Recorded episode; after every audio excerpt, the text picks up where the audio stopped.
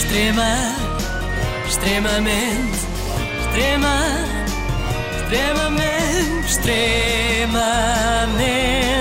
agradável. Eu, eu hoje quero.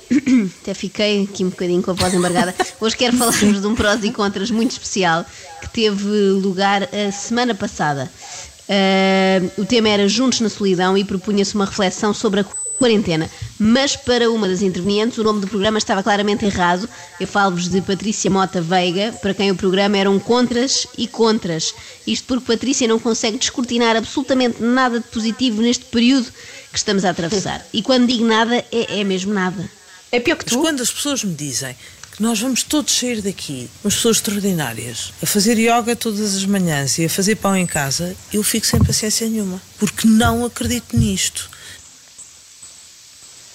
Eu acho que a Patrícia está a passar demasiado tempo no Instagram. É que é o único sítio onde toda a gente faz yoga e faz pão, não é? No mundo lá fora, uhum. que apesar de estar parado ainda existe, isso não acontece. A saúde mental está absolutamente afetada e em perigo com isto que nós estamos a viver.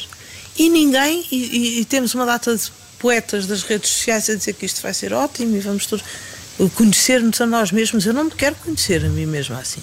Eu me quero conhecer de pijama, a gritar com os miúdos e a dizer agora ainda tenho que ir atender um telefonema para a casa de banho de um cliente, porque senão tenho um filho a dizer que quero cereais. Não é essa pessoa que eu quero conhecer. Cala, Patrícia, se não se quer é conhecer assim, pronto. Ninguém apresenta a Patrícia, a Patrícia e fica tudo bem. Não se fala mais nisso. A Patrícia passa a ser só uma desconhecida que anda lá por casa a deambular de pijama e isto tem vantagens, porque assim pode ser que os filhos também não a reconheçam e não a incomodem com pedidos de choca-pique e estrelitas. Eu sinto que esta participação da Patrícia no Prós e Contras foi um pedido de ajuda. Patrícia não estava ali enquanto advogada para dar opiniões genéricas sobre as famílias portuguesas. Não. Patrícia queria dizer-nos a todos que está à beira de um ataque de nervos. No outro dia dizia à diretora turma do, do, de um dos meus filhos: atenção, eu estou em teletrabalho. Vocês mandam para cada um dos filhos trabalhos, peço ao pai, peço à mãe, peço ao tio. Então eu passei daquela coisa que já é imensa, que nós sabemos que as mulheres têm a carga horária profissional, mais a carga de, de, horária de tomar conta dos filhos, mais a família, qualquer. Uh, a limpeza da casa. A limpeza da casa pôr que comida, nós. Pôr comida na mesa. Que, Uh, pôr comida na mesa normalmente não tem esse significado literal, Fátima. Significa trazer um ordenado para casa para ajudar a família, não é servir o strogonoff de Peru, não é? E também estamos aqui a assumir, se calhar injustamente, que o marido de Patrícia não faz nem uma coisa nem outra, não é? Neste momento parece não existir. Diz-se que quem não é para comer não é para trabalhar, ora o marido da Patrícia, pelos vistos, nem trabalha, nem trata do que os filhos vão comer. Isto tem tudo imensa graça e vamos todos, agora havia gente que dizia, ai, a natalidade Esqueçam isso. Ninguém de pijama, com, com, com cansada com, com, as criancinhas aos gritos, tem vontade de, de, de.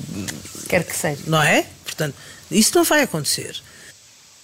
A Patrícia tem aqui um claro problema com pijamas, não é? Estou a sentir isso. Se calhar não acho trocar, sexy, não. não devia acho. trocar para a camisa de noite, talvez isso talvez este trauma. Mas penso positivo, Patrícia, se a natalidade não aumenta, quer dizer que na próxima quarentena que tivermos de atravessar, continuará a ter os mesmos quatro filhos.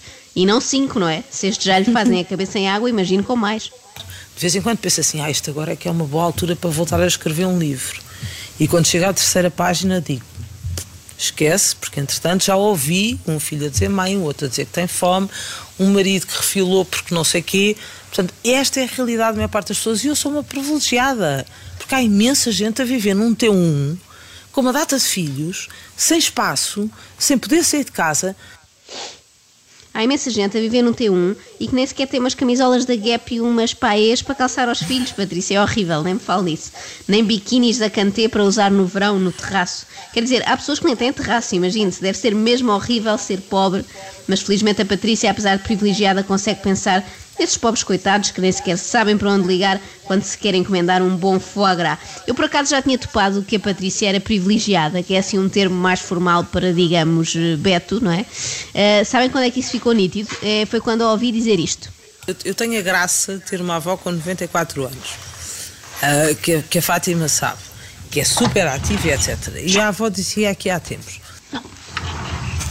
A avó dizia, não sei se repararam neste pormenor. Sim. Não sei se alguma vez repararam, mas os betos têm isto, falam das suas mães e avós como se fossem familiares de todos nós. A mãe diz que as quiches daquele pronto a comer na lata são ótimas.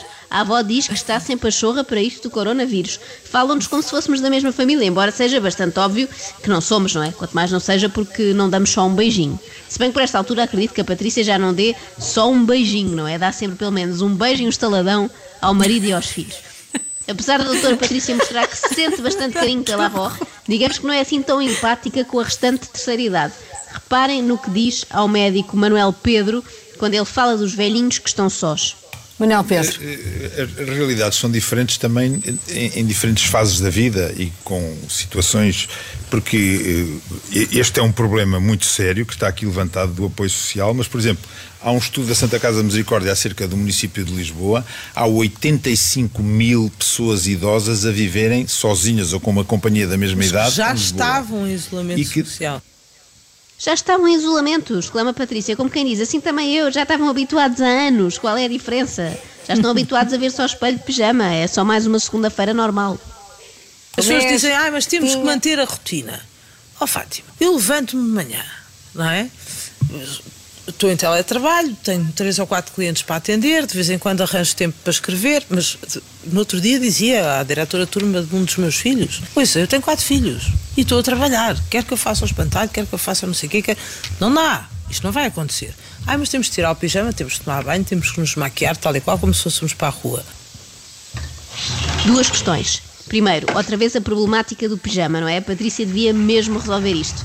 Nem que durma em pelota, não é? Diz que é mau no caso de haver uma emergência e temos de sair de casa a correr para a rua. Sim. Mas nós já estamos em emergência e as ordens são precisamente ao contrário, não é? Para permanecer dentro de casa. Portanto, à partida não há crise se estiver nua. Depois, refere ali a diretora de turma de um dos filhos. Uh, será que é a mesma de quem falou há bocado ou vai embirrando com professoras diferentes? É que elas também sofrem muito com isto da quarentena. É melhor ir espalhando o mal pelas aldeias. O momento em que eu percebi que a doutora Patrícia não está de facto bem foi quando ela manifestou saudades de ver os engarrafamentos numa grande artéria lisboeta.